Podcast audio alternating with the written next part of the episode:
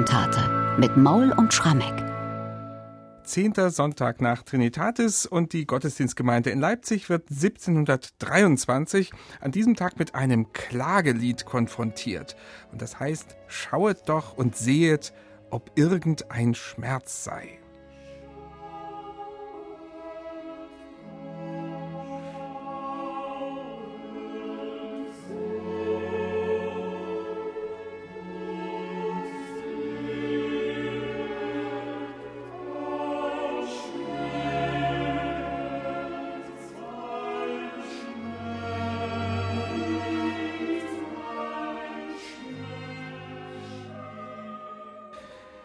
Dieser Textbeginn, den wir gerade gehört haben, lässt gewaltig aufhorchen, denn er ist in der Musikgeschichte sehr häufig vertont worden, als Teil der Klagelieder des Jeremias, meist in lateinischer Sprache, da heißt es dann attendite et videte. Diese Lamentationes, so werden sie auch genannt, sie gehören eigentlich in die Passionszeit, meist sogar in die Karwoche. Michael, warum liefert Bachs Librettist diesen Text denn jetzt mitten in der Trinitatiszeit? Na, Bernhard, weil er wieder prima korrespondiert mit dem eigentlichen Evangeliumstext auf den zehnten Sonntag nach Trinitatis, der ja auch den Beinamen Israelssonntag hat. Und der Lesungstext ist da aus Lukas 19, Verse 41 bis 48. Jesus, der in Jerusalem eingezogen ist, verkündet die Zerstörung Jerusalems und treibt die Händler aus dem Tempel. Also er sieht ja, dass der Tempel permanent entweiht wird, weil dort Händler drin ihre Waren feil bieten und er ist zornig und er prophezeit den Untergang Jerusalems und da eignet sich natürlich dieses alte Klagelied von dem Propheten Jeremias wunderbar als musikalischer Auftakt, um den Rahmen zu setzen für eine Handlung, die sich dann erstmal sehr konkret tatsächlich auf die für Jesus schockierenden Erlebnisse im Tempel bezieht. Und bleiben wir doch gleich mal musikalisch bei diesem Eingangschor, der wieder unglaublich eindrucksvoll komponiert wurde.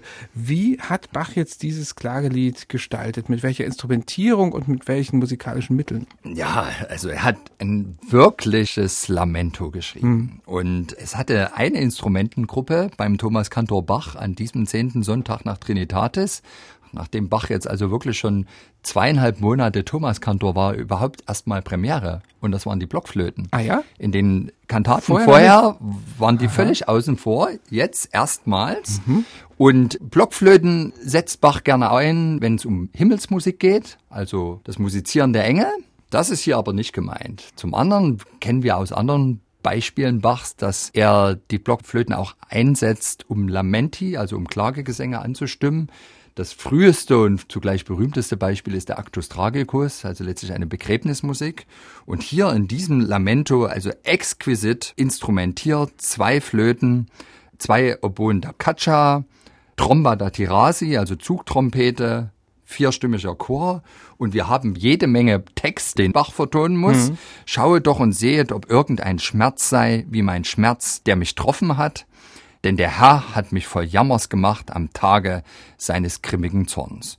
Und wieder ist die Zweiteilung entsprechend der Form Präludium und Fuge, also freier erster Teil, Lamento mit vielen Dissonanzen, mit Halbtonschritten auf Schmerz und Jammer, das ist wirklich ein ganz beliebter musikalischer Topos, um Schmerz, Jammer und Trauer zum Ausdruck zu bringen, also in die Chromatik hineinzugehen. Das passiert im ersten Teil.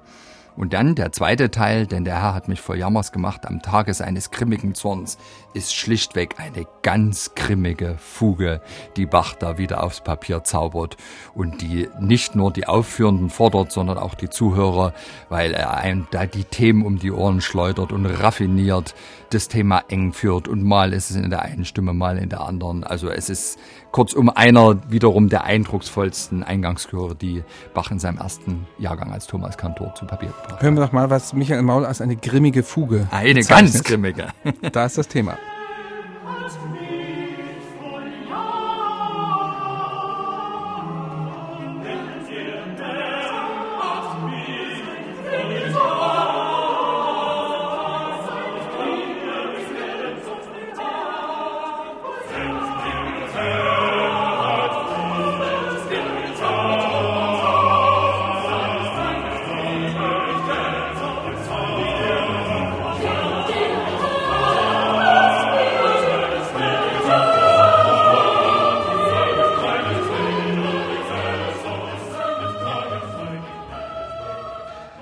Also der Eingangschor dieser Kantate Schauet doch und sehet. Und man muss sagen, Michael, textlich geht es jetzt wirklich genauso drastisch weiter. Also dieser Librettist, der spart nicht mit ordentlichen Metaphern. Kriegt er überhaupt in dieser Kantate nochmal die Kurve? Naja, es ist wie immer in diesen Bachkantaten. Am Anfang werden erstmal gewaltig die Leviten gelesen, aber hinten raus, wenn Jesus wieder das Zepter übernimmt, dann ist es natürlich ein gütiger Jesus gemeinsam mit einem gütigen Vater. Aber dauert hier eine Weile, ne? Das dauert hier. Und zwar sehr, sehr lange. Buchstäblich bis zur letzten Note. Was ist denn deine Lieblingsmetapher hier? Naja, es gibt viele Lieblingsmetaphern, aber schon das erste Rezitativ nach dem Eingangschor. Das bringt ja in sehr blumischer Sprache auf den Punkt, dass selbst die Tränen, die Jesus geweint hat, über das, was er da im Tempel in Jerusalem gesehen hat, wie der entweiht wird, nicht ausgereicht hat, um die Menschen von ihren Sünden abzukehren. Und da heißt es eben dann, so klage du zerstörte Gottesstadt, du armer Stein und Aschenhaufen, lass ganze Bäche Tränen laufen, weil dich betroffen hat ein unersetzlicher Verlust der allerhöchsten Huld, so du entbehren musst. Durch deine Schuld Du wurdest wie Gomorra zugerichtet, wie wohl nicht gar vernichtet. O besser wärst du in Grund verstört, als dass man Christi Feind jetzt in dir lästern hört. Du achtest Jesu Tränen nicht, so achte nun des Eifers Wasserwogen, die du selbst über dich gezogen, da Gott nach viel Geduld den Stab zum Urteil bricht. Also das heißt im Grunde nochmal, Jesu Tränen reichen nicht aus, um dich zur Umkehr zu zwingen. Damals in Jerusalem, also das bezogen auf das Jerusalem, das den Tempel entweiht hat. Jetzt hilft wirklich nur noch die Strafe Gottes und die kommt danach und die kommt ganz gewaltig. Die kommt danach, vielleicht will ich noch ergänzen, hier ja. eben haben noch die beiden Blockflöten wieder mitgespielt in diesem Rezitativ, aber jetzt. Genau, die Arie, haben jetzt noch im Grunde die Klangwelt mhm. des Lamentus weitergetragen, aber jetzt kommt die Strafe Gottes. Und zwar? Und Gott spielt keine Blockflöte. Gott spielt Trompete in diesem Fall. Denn was wir jetzt haben in der Arie, ist eine Vision des jüngsten Gerichts oder in dem Fall der Zerstörung von Jerusalem. Dein Wetter zog sich auf von Weiten, doch dessen Strahl bricht endlich ein. Und muss dir unerträglich sein, da überhäufte Sünden der Racheblitz entzünden und dir den Untergang bereiten. Kann also eigentlich nur ein Bass singen, ne? Das muss, ein Bass, muss ein Bass also singen. Gott spielt Trompete und singt Bass. Und es geht jetzt ganz gewaltig zur Sache. Dieses Unwetter, was da über die Stadt hereinbricht, das zeichnet Bach in Girlanden in allen Instrumenten, aber vor allem der Sänger selber der muss hier Koloraturen singen, wie vielleicht in keiner weiteren Bach-Arie. Wenn der Strahl hereinbricht, das passiert genau zweimal, passieren ganz, ganz lange Koloraturen. Beim ersten Mal muss der Bassist 96 Sechzehntel Noten plus eine Achtelnote singen, ohne dass er irgendwo die Chance hat zu atmen.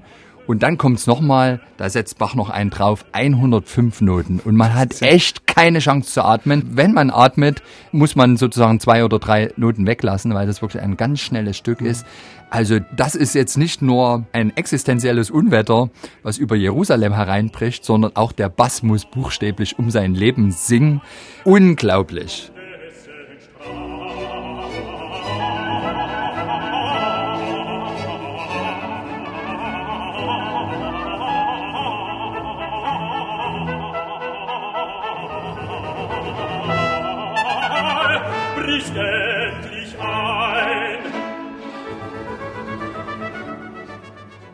Also Guinness Buch verdächtig hier 105 Sechzehntel hintereinander ohne zu atmen. Das muss man erstmal bringen.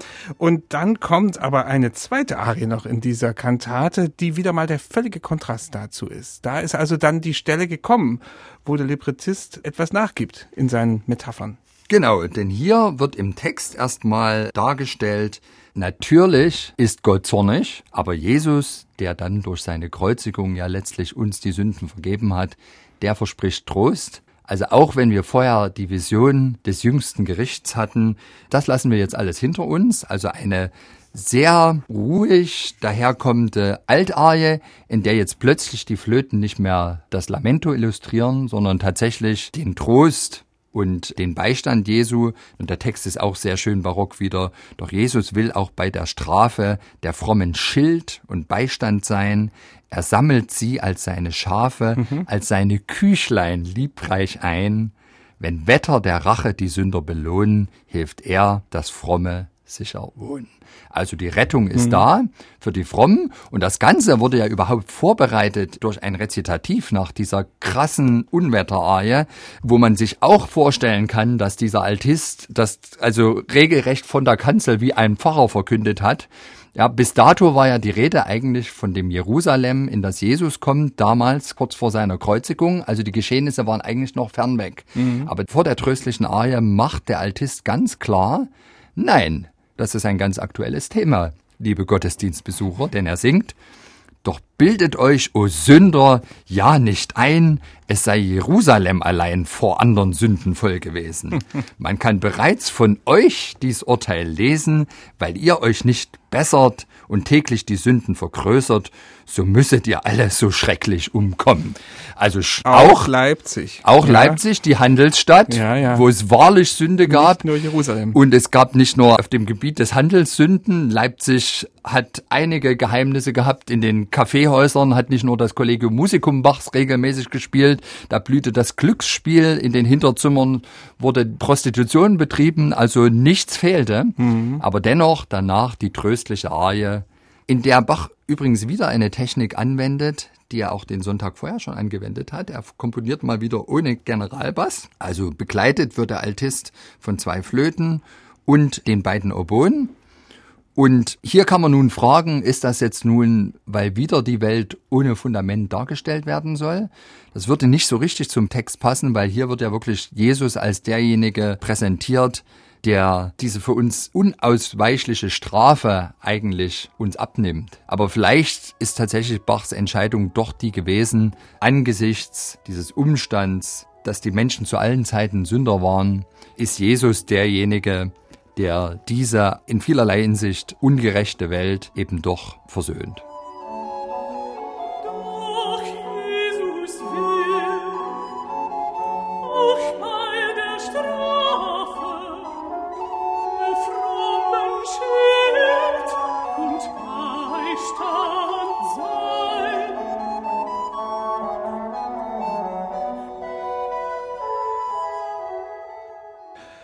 Ist also diese mhm. Altarie ohne Basso Continuo in dieser Kantate. Ja, und dann auch im Schlusschoral gibt es einen außergewöhnlichen Effekt, nämlich die Blockflöten spielen auch hier eine Rolle. Das hat Bach übernommen, glaube ich, auch strategisch von dieser genialen Idee eine Woche vorher, als er schon in Hergehe nicht ins Gericht mit deinem Knecht diese instrumentalen Zwischenspiele zwischen die einzelnen Choralzeilen geschaltet hat um auch nochmal Motivik aus den vorangegangenen Sätzen wieder aufzugreifen, mhm. also aus inhaltlichen Gründen. Und ich glaube, hier ist es auch so, der Choraltext verleiht Trost, weil eben Jesus, der Sohn Gottes, dessen Zorn gestillt hat mhm. und uns damit gerettet hat. Und die Blockflöten, die jetzt die Zwischenspiele liefern, ich glaube, die sollen trotzdem weiterhin deutlich machen, wir sollten uns aber auch nicht in falscher Sicherheit fühlen, sondern uns täglich selber fragen, werden wir diesem großen Vertrauen und diesem großen Geschenk gerecht, was uns Jesus Christus da durch seinen Kreuzestod gegeben hat. Also wieder ein eindrucksvoller Schlusschoral und wir können am Ende dieser Betrachtung festhalten, in der Verbindung mit der Kantate am Sonntag zuvor, am neunten Sonntag nach Trinitatis, nämlich Herr, gehe nicht ins Gericht mit deinem Knecht, ist das wirklich an musikalischer Dramatik und Effekten ein kaum zu übertreffender Doppelschlag, den Bach hier abgeliefert hat. Ich könnte es nicht besser sagen, Bernhard, und ich staune, wie innerhalb von zwei Wochen wirklich so in jeglicher Hinsicht vollendete Meisterwerke entstehen konnten, die nicht nur aus kompositionstechnischer Sicht fantastisch, kreativ, vielfältig sind, sondern wo man auch eine so logische Verbindung von Text und Musik hat. An beiden Sonntagen ging es letztlich darum, dass Jesus durch seinen Tod am Kreuz uns von den Sünden erlöst hat und Bach hat es an beiden Sonntagen mit großer musikalischer Wucht, Kraft, aber eben auch mit viel musikalischen Trost geschafft, diese Botschaften zu transportieren, einerseits zu mahnen, andererseits zu trösten. Also erbauliche Kirchenmusik, wie sie besser nicht sein könnte.